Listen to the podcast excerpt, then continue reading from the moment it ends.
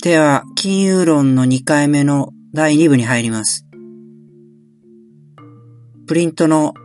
セクション29ですけれども、まあ1回目に挙げた日本銀行の金融政策の見取り図から言うと、まあ日銀の金融政策っていうのは基本的に、えー、そこに書いてあるように、まずは、じ、えー、次の次の会以降やる短期金融市場において、えー、影響力を発揮すると。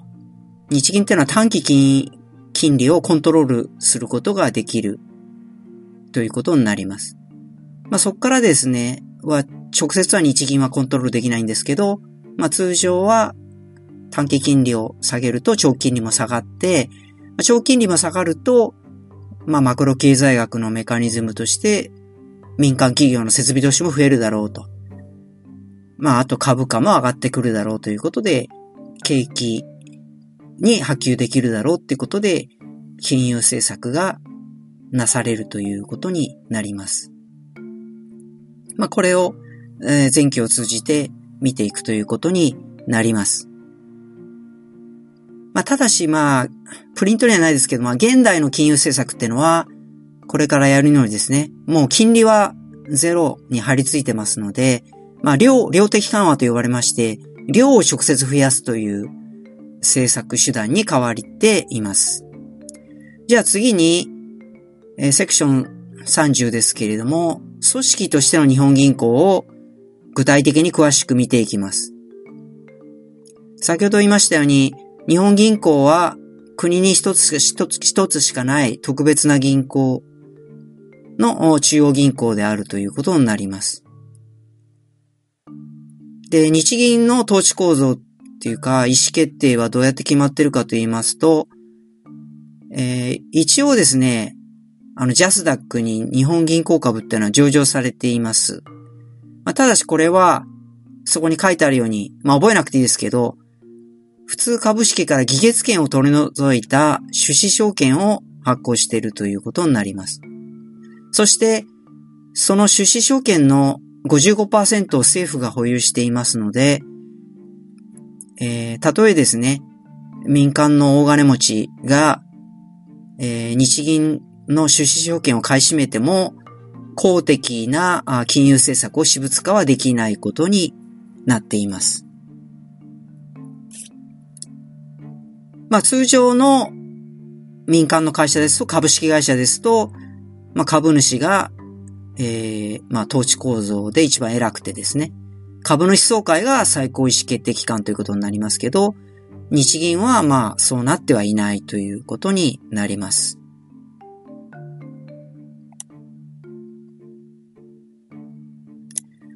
じゃあ、右の段に行きまして、セクション32ですね。まあ、これはさっき言ったことですね。えー、まあ、通貨価値を守ったり、金融政策を行っているということになります。で、これは、あの、セクション33ですけれども、別紙の図を見ていただきたいんですけれども、まあ別に図はなくてもわかることなんですけれども、金融政策の決定の最高意思決定機関というのは、まあ、株主総会ではなくて、えー、金融政策委員会というものが日銀にありまして、まあ、9人の選ばれた人の合議、多数決で決められるということになります。この9人というのは、日本銀行の総裁、副総裁2人を含む、えー、9人ということになります。じゃあこれの政策委員ってのはどうやって決まるかっていうと、政府が人事案を出して国会の同意を得た上で内閣によって任命されるという形になっています。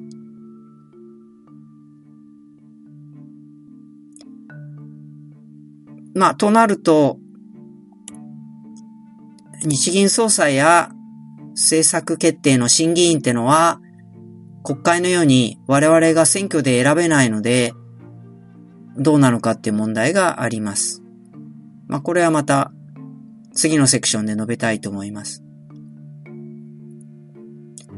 えー、34節ですけれども、まあでもそれはあの、世界各国そうであって、えー、中央銀行を直接国会議員のように選挙で行う国は今のところありません。まあそう、中央銀行を直接国民が選挙で選ばない理由としては、やはりですね、えー、専門知識が金融には必要だってことですね。経済学や金融制度の、うん、専門知識に長けた人じゃないと、中央銀行のトップの仕事はできないということから、えー、選挙で選ぶんじゃなくて、まあ、叱るべき実務専門家から選ばれるという仕組みになっています。ただしまあちょっと参考ですけれども、まあ中央銀行の独立性っていうのは近年脅かされています。まあ本来はそういうことでですね、えー、まあ国民のためになる叱るべき専門家がなるべきなんですけれども、まあ、世界的にですね、安倍政権は、まあ自分らにやりたいような、あリフレ、リフレ派というか、まあ金融緩和を、まあめちゃ、めちゃめちゃやるような黒田総裁を、えー、まあ指名しましたし、アメリカでもトランプ政権の下で、えー、まあほとんどトランプの手下と呼ばれるパウエル氏が FRB 議長、中央銀行の、まあ事実上のえー、総裁となっているということになっています。まあ、これはまだ後で言います。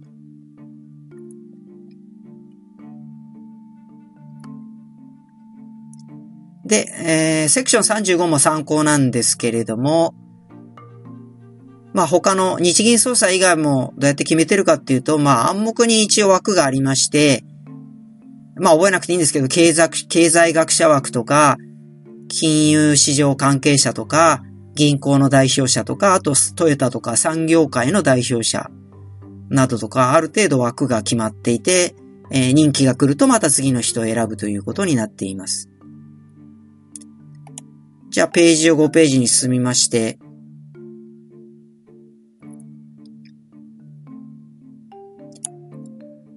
えー、セクション36。あ、これは非常に重要なことなんですけれども、まあ政府との関係において、えー、次回の最後にありますけど、新日銀法ってものが1998年から施行されてるんですけど、まあその中で日銀ってのは政府からの独立性ってものが確保されたということで、この金融政策の最高意思決定機関である決定会合において政府は、えー、出席はできるんだけど、議決権は全くないという制度になっています。まあ言い換えると、そのさっき言った9人の審議員の中に政府枠は全くないということになります。これがまあ、日銀の政府からの独立性ということになります。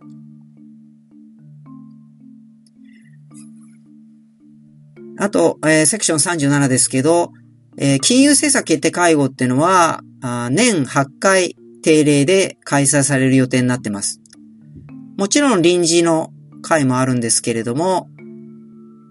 アメリカの、これはアメリカの FRB とかヨーロッパの中央銀行もそういうふうにやっています。まあ、ほぼ通常は毎月なんですけれども、夏休みなどは、あの、抜けてるということになります。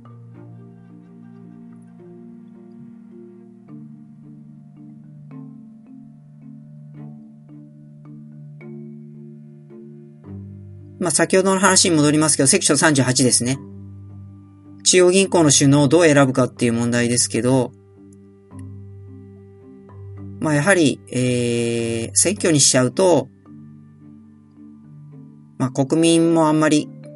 金融制度までおかしくないですので、やはりこう、選挙で選んじゃうと、ばらまきでですね、はったりでばらまきで、えー、皆さんにお金あげますよみたいな人が、選ばれてしまうので、やはり選挙にはしないということになります。次にセクション39ですけれども、まあ、これは、あの、参考というか裏話ですね。まあ、日本銀行の総合職ってのは、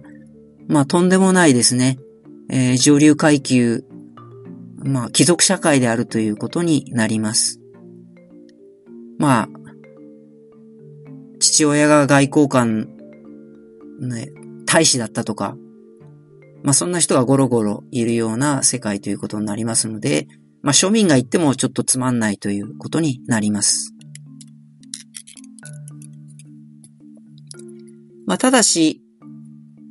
えー、まあ就活先として、えー、日本銀行が、まあ美味しいのは、先ほど言いましたように、えー、日本銀行ってのは、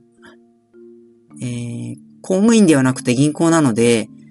給料や福利厚生などは国家公務員ですね。これは国統一で決め、決まってますので、財務省だからといって一方的に評価はないわけですけど、えー、日銀マンっていうのはすごく、あの、銀行、民間銀行の最上位並みの給料をもらってるということになります。まあ、ここが日本銀行のまあ就職先としての一つの付け目ということになります。まあ、絶対に倒産しないんだけど、まあ、給料は銀行ナビということになります。まあ、セクション40は、えー、これはもう超裏話なんですけど、日本銀行に氷川寮というのが都心にありますけど、これはもう汚らしい独身寮とかそういうことではなくて、あの、接待用のですね、えー、すごい豪華な迎賓施設ということになります。今政府は、あの、官邸もそんなに豪華じゃないので、えー、政府も重要な決定会合をするときには、あの、日銀のこの施設を借りてやったりします。で、なお、庶民でも、日本、日銀の正社員の知り合いがいると、そういう政府とかの予定がなく、空いていれば、あの、飲食ができます。えー、フランス料理のフルコースとか上級ワインがかごやせ飲めるらしいです。まあ、親戚にいれば使ってみてください。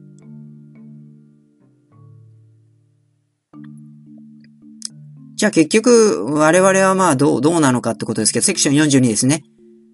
えー、我々民間人と日銀の関係ではどうなのかっていうと、まあ直接さっき言ったように関係はないわけですけど、まあ、日銀の政策ってものは、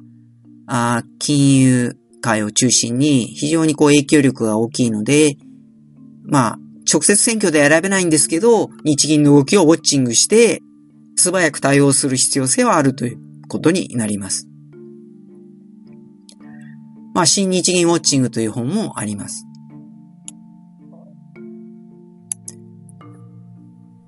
まあ、セクション43ですけれども、えー、我々日銀はあ、我々個人は日銀に口座を作れないし、まあ取引もできないので、なかなか身近ではないっていう人に対しては、まあ経済小説というを読む形で体験するのがいいと思います。一番目は、経済小説家で、まあ有名な、えー、コーダマインさんの日銀券というものがあります。これは今言った、まあ、全くのフィクションなんですけど、まあ、美人のですね、若い、えー、女性がですね、日銀の政策委員としていてですね、まあ、その人を通じた大人の恋愛模様の小説になっていると。で、まあ、この人日銀の政策委員なので、まあ、いろいろ場面でですね、金融政策の決定場面がストーリーとして出てきますので、まあ、身近にわかりやすいと思います。2番目は、まあ、これまた、経済小説の重鎮である白山三郎さん。まあ、これはちょっと古い小説になりますけど、まあ、日銀の官僚のですね、まあ、さっき言ったようなそういう、まあ、身分がいい人ばっかりいるような世界を描いたものです。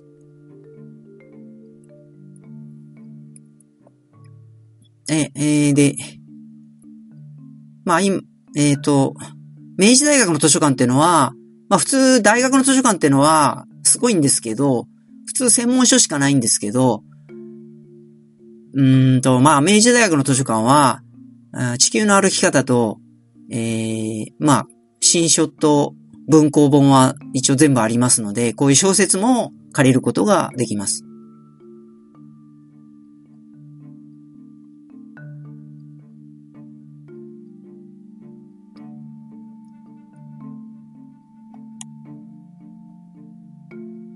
じゃあ次に2.1節、あ、ページを改めまして、世界の中央銀行に行きたいと思います。セクション45ですね。まあ今までは日本の中央銀行の話しかしてないんですけど、まあグローバルな連関が高まってるので、えー、世界の中央銀行についても一応知ることが必要であるってことですね。まあ他の国はいいんですけど、まあ特にアメリカだけはですね、非常にこう世界で強力な力を持っていて日本にもすごい影響しますので、アメリカの中央銀行はウォッチングする必要があるということになります。そこでまあよく試験が出るんですけど、アメリカの中央銀行ってのはアメリカ銀行ではなくて、えー、FRB、フェデラルリザーブボードの略ですけど、まあ、連、日本語に訳すと連邦準備制度理事会というところが、えー、中央銀行に相当します。まあ、厳密に言うとアメリカには中央銀行という組織はありません。まあ、これは後の回で言いますけど、まあ、歴史的な経緯で、えー、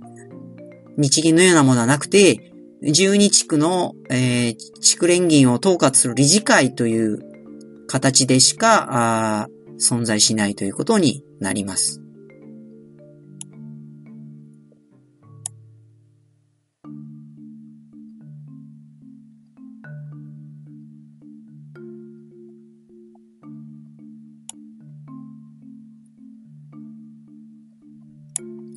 えー、では、右の段に行って、セクション49ですけれども、えー、ドイツの中央銀行は、えー、ブンデスバンク。これはまあサッカーリーグのブンデスリーガーと同じブンデスという言葉を使ってますけれども、まあ、現在はユーロ圏、ドイツ、フランスを含むユーロ圏ってのは、えー、通貨と金融政策が統合されて ECB、 European Central Bank ということで、えー、そこが金融政策を統合的に行っています。次、50番。えー、イギリスも、まあ、これもちょっと、まあ、知識問題として試験によく出るんですが、まあ、イギリスは、あのもともとですね、えー、EU を離脱する前から、統一通貨ユーロには参加していない、ポンドという通貨は保持していたわけですけど、まあ、イギリスの中央銀行は、えー、イングランド銀行、バンクオブイングランドということになっています。これも、まあ、イギリス的な歴史的な経緯で、えー、そうなっていると。イングラン、まあ、イングランドってのはイギリスの一地方名に過ぎないんですけど、まあ、イギリス全体の中央銀行はイングランド銀行であって、まあ、セクション51。まあ、中国も、えー、中国銀行というのは、まあ、あるんですけど、これは民間銀行に過ぎなくて、えー、中央銀行は中国人民銀行、ピープルズバンクオブチャイナというものになっています。じゃあ次に、えー、第3節に行きまして、日本銀行の目的について整理しておきます。まあ、セクション53。えー、講義の日本銀行の目的は二分されます。えー、一つは通貨の番人という例えで言われますけど、まあ、通貨価値の安定。通貨価値の安定ってことは、まあ、裏返すと物価の安定ということになります。で、物価と通貨価値って逆に動くわけですね。つまりインフレってことは物価がどんどん上がっちゃうってことなんですけど、それはあの、1円で買える物の量が減るってことですから、インフレっていう物価上昇ってことは通貨価値が減ってしまうということになります。で、これを、えー、通貨価値を安定させるってことを競技の金融政策と言います。まあ、これが、まあ、いわゆる、マスコミでも言われている金融政策ということになります。で、まあ、第5項あたりでやりますけれども、金融政策ってのは、まあ、あの、まあ、これも、大まかに言うと2通りしかなくて、えー、不況の場合は、一番下の行、不況の場合は、デフレ政策、デフレ対策ということで、えー、日銀は金融緩和を行うっていうことになります。これはまあお金を緩めるってことですけど、まあ具体的に言うと金利を下げるということになります。で、あるいは、あ、ページ改めて2種類目は、えー、景気がまあ加熱すると。まあ、好景気はいいことなんですけど、まあ日本ではもう40年ぐらいないんですけど、まあ景気が良すぎるということもあります。で、景気が過ぎるとどうなるかっていうと、インフレーションがひどくなるってことがありますので、まあ日銀は金融、そういう場合は金融引き締め政策を行う。具体的に言うと金利を上げるということになります。これはもう日本では、えー、まあ基本的に30年近くもやってないということになります。日本はもう30年不景気ですので、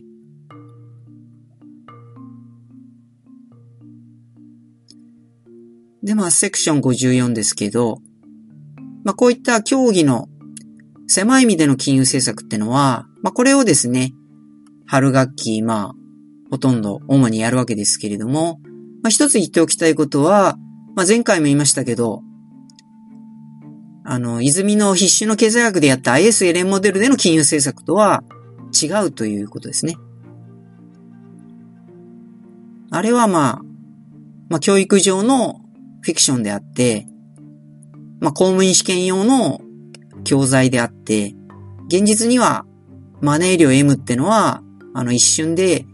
勝手に動かせるものではありません。国全体のマネー量 M ってのはこれからの授業でやるように、えー、銀行システムの中で、えー、お金の量ってのは増えたり減ったりするということになります。で、日銀の目的の第2番目としては、55番にあるように、えー、信用秩序の維持、金融システムの安定性に努めるということですね。これはしばしばまあ、試験にも出ますけど、プルーデン政策と呼ばれます。つまり、あの、銀行ですね。民間の銀行とかが潰れると、銀行ってのは相互に依存してますので、連鎖倒産ってことが非常に起こりやすいので、まあ、それを防ぐために、えー、金融システム全体を守るような仕事が日銀の2番目の大きな任務です。これはまあ我々あんまり見ることが少ないんですけど、まあ重要な、まあ任務であって。で、具体的には、えー、日銀特有という形で、日銀から潰れそうな金融機関に特別融資という特有を行って、えー、まあ、引き潮すると。連鎖倒産がないようにするということになります。じゃあ次に第4節。日銀の機能ですね。中央銀行の機能として、えー、3つがあります。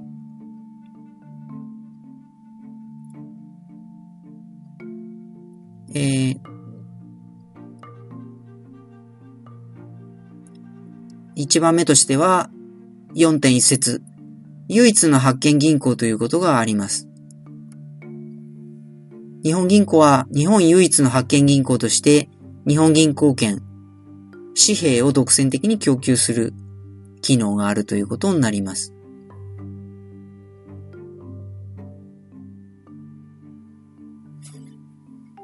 まあ、57番。まあ、お札今度手にしたら見てほしいんですけど、まあ、政府が発行してると思いきや、日本銀行券と書いてあるわけですね。お札ってのは、あの、政府が発行してんじゃなくて、えー、日本銀行券という銀行券なわけですね。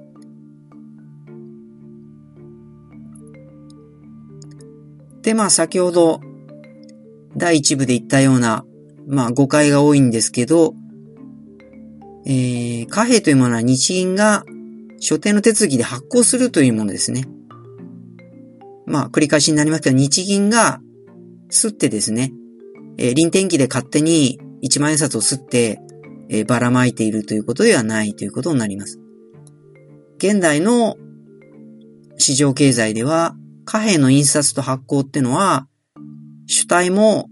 えー、行為も異なるということになります。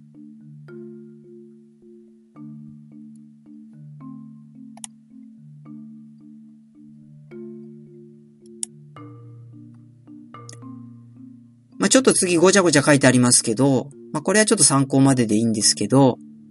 まあ、日銀がもしですね、勝手にお金を臨転機ですって配れるとしたらどうなるかっていうと、やはりこれはですね、みんながお金もらっちゃうと、みんなが銀座の高級寿司屋とかに殺到するから、結局、あの、すごいインフレになっちゃうわけですね。物価が100倍になっちゃうわけです。ですから、あの、別に日銀が、まあこういうことはできないんですけど、まあ仮にそういうことしちゃうと、まあ経済は大混乱になってしまうということになります。で、えー、そこ、次重要ですけど、太字になってますけど、まあ現実に日本のお札ってのは、日銀が吸ってるわけじゃなくて、えー、国の独立法人である国立印刷所で印刷しています。まあ、これは一応あの、小泉改革の官庁削減によって一応独立法人になったんですけど、前は大蔵省の時はあの、大蔵省造幣局ってとこで、えー、まあ国が責任を持って偽造がないように印刷していたわけです。ですので、えー、日銀が臨転機で、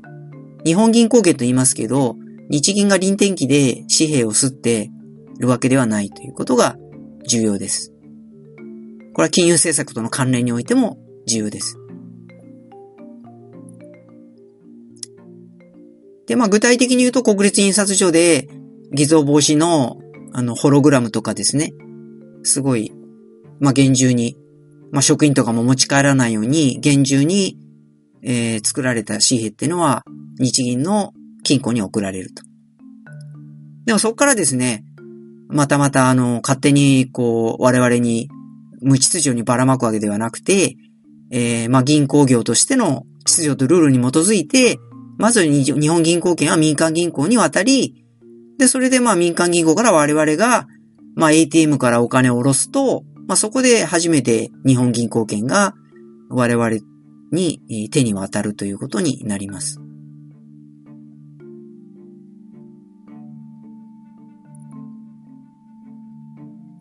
まあ、もう少し難しく言うと、まあ、これはまあその後の講義でわかると思いますけど、日本銀行券っていうのは、まあ、日銀が吸って、えー、勝手にこう、配るわけじゃなくて、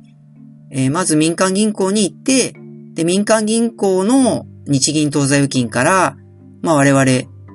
ー、民間人とか企業が日本円を引き出すことによって初めて発行されるという。が、するのと発行っていうのは違うんだと。貨幣の発行ってのは、まあ日銀が行うんですけど、それは、あの、まあ銀行業としての経済行為によって、まあ正当に行われるという。まあ勝手にですね、ばらまいてるわけではないという。ことです。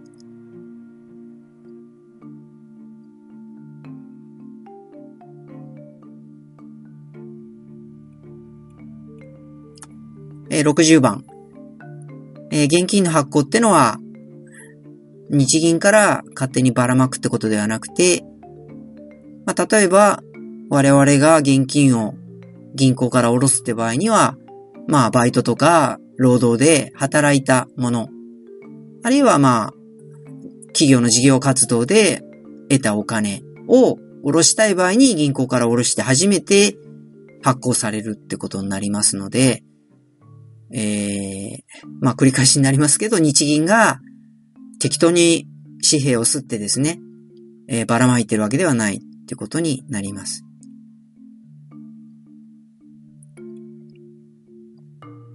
まあページまたぎますけど、セクション61。まとめると日銀ってのは、紙幣は吸っていないと。で、日銀は銀行券を発行しているということになりまして、日銀は紙幣は吸ってない。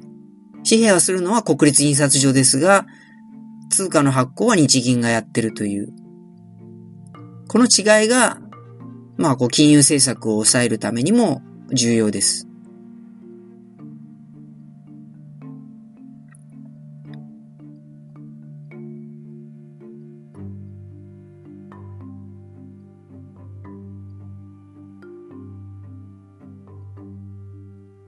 では、この辺で、えー、第2部を終わりにしたいと思います。